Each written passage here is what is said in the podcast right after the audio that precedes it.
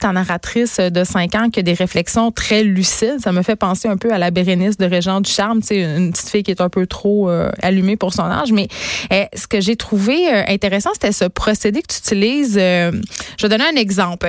C'est-à-dire, dans ton récit, tu as des réflexions, comme je viens de le dire, et on entend la narratrice comme si elle était plus juger oui. les réflexions de cet enfant-là à la lueur de ce qui se passe aujourd'hui par rapport aux avancées sociales. Et là, je t'entendais, je donne un exemple juste pour que les auditeurs comprennent un peu de quoi il en retourne. Euh, la, petite fille dit Je suis la riche reine des pauvres euh, de Gardenville. Et là, en, en Italie, quand c'est marqué des pauvres, ça se dit pas des pauvres. tu sais, comme, comme si on essayait de reprendre des phrases que tu t'autorisais. Mais c'est-tu parce que tu t'autorisais pas à les écrire?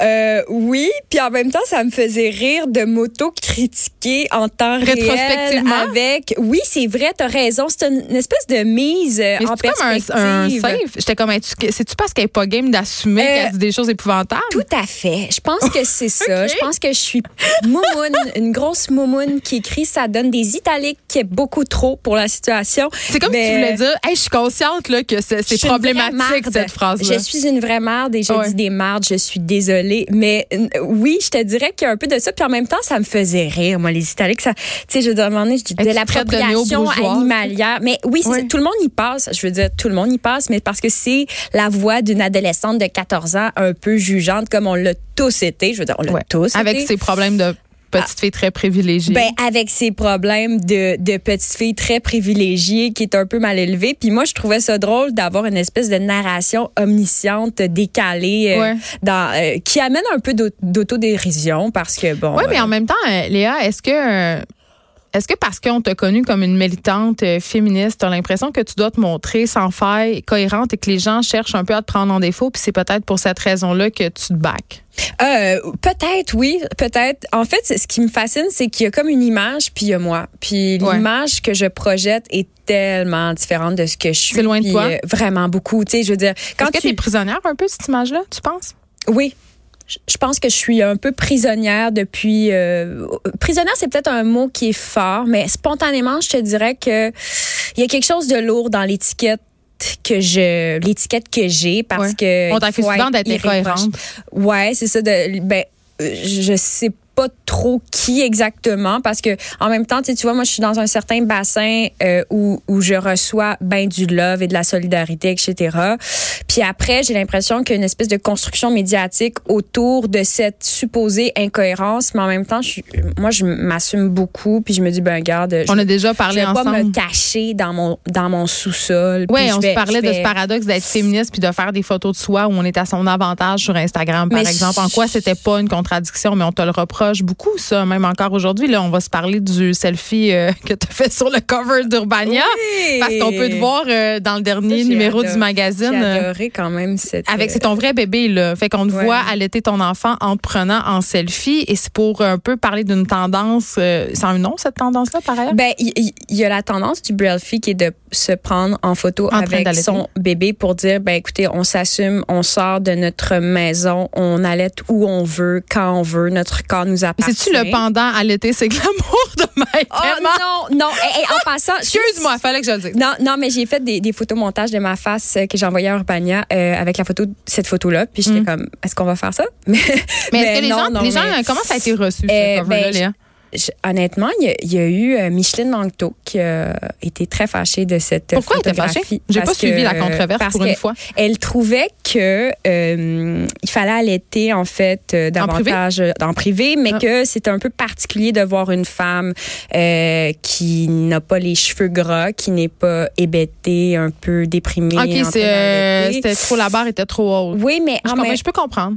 Ok, parfait. Mais aussi, c'est que je, peux comprendre, mais en même temps, il faut lire le texte, il faut voir franchement l'autodérision du selfie parce qu'on est dans une ère ben où on auto-documente tout et qu'on se qu'on poste énormément de photos et c'est correct. Moi personnellement, je suis pas de l'école qui stigmatise le, la mobilisation du selfie. Ça me fait ni chaud ni froid. Des fois, je trouve ça le fun, des fois, je trouve que c'est inapproprié. Puis peu importe, on a chacun nos jugements. Il y a plein de filles qui, euh, qui disent maintenant euh, sans honte euh, qu'elles font des selfies quand ils ont besoin de recevoir du love. Ben, c'est correct. Tant mieux pour elle. Puis en même temps, je trouvais que c'était un petit clin d'œil. Puis Philippe Lamar, il m'a dit. Le directeur d'Urbania. Ouais, c'est ça. Il m'a dit, ben écoute, sais, on fait la une d'Urbania. Je veux dire, on n'a pas de tendance à faire des, des, photos très consensuelles. Ils ont déjà mis un se rappelle, On se rappelle aussi Richard qui mangeait des flèches dans le thorax. Ben, exactement. Ça avait fait beaucoup jaser. Tu sais, si on avait fait cette photo-là en une de l'actualité, il y aurait peut-être ça n'aurait pas marché. Là, on est sur la une d'Urbania. Il faut faire un peu d'autodérision. Je veux dire, on est toujours en train de se photographier. Moi, je, je suis pas la coconne qui se prend en photo comme ça. Hey, c'est agréable de prendre un selfie. Non, c'est pour dire, écoute, on est en mise de mise en scène de soi perpétuelle. Alors, assumons-le. Puis aussi, c'est un, magazine spécial sur les jeunes millennials qui s'assument. Donc, je me suis dit, il m'a demandé, est-ce que tu es, es prête à le faire? Je dis, OK. Euh, je pensais pas que le selfie allait être aussi rentre dedans, mais moi, en même temps, ça, ça, ça me dérange pas. Je veux dire, on, on discute, puis ça. Mais peut-être que ça, ça avait été quelqu'un d'autre que toi, ça aurait moins fait réagir. Tu penses? Je, sais, je pose la question. Ben, moi, honnêtement, sur euh, 300 commentaires reçus, c'était c'était positif. Donc, puis des fois, je veux dire, c'est sûr et certain que je reçois des commentaires négatifs, c'est tout à fait normal. Mais mm. là-dessus, honnêtement, les jeunes de mon âge et les, les principales concernés, c'était quand même assez positif. Puis on discutait de l'acte du Brelfie parce que souvent c'est censuré sur Instagram, puis on trouve ça un peu hypocrite parce qu'on est à un clip. Mais il y a tellement de photos de fesses. Ben c'est ça. Je veux dire, qu'est-ce que ça fait là de, de... Ouais, Alors on voit le sacré mamelon. Donc, mais moi j'aime beaucoup les représentations un peu subversives qui amènent une double lecture. On n'est pas au premier degré, on est dans un autre degré, puis c'est ça. Alors, je, je trouvais ça intéressant. Je ne peux pas euh, te, faire allusion au fait que tu es devenue maman cette année. Euh, il y, a beaucoup question, évidemment, de la charge des femmes dans l'espace public. Il y en a question dans, ton, dans ton livre aussi. Est-ce que devenir mère a changé ton rapport à l'écriture puis à la performance? Euh, je suis très fatiguée très fatiguée, ça c'est sûr et certain. Puis euh, ben là, oui, puis euh, tu as eu un lancement hier, on se le rappelle. Oui, aussi, mais en, général. Non, en général, tu mon bébé a six mois, puis c'est sûr que je suis fatiguée, puis j'ai pas l'énergie que j'avais, puis euh, j'aime beaucoup être dans la lenteur du, du quotidien, puis ça me fait vraiment du bien. Tu sais, je suis pas sur un beat d'actualité.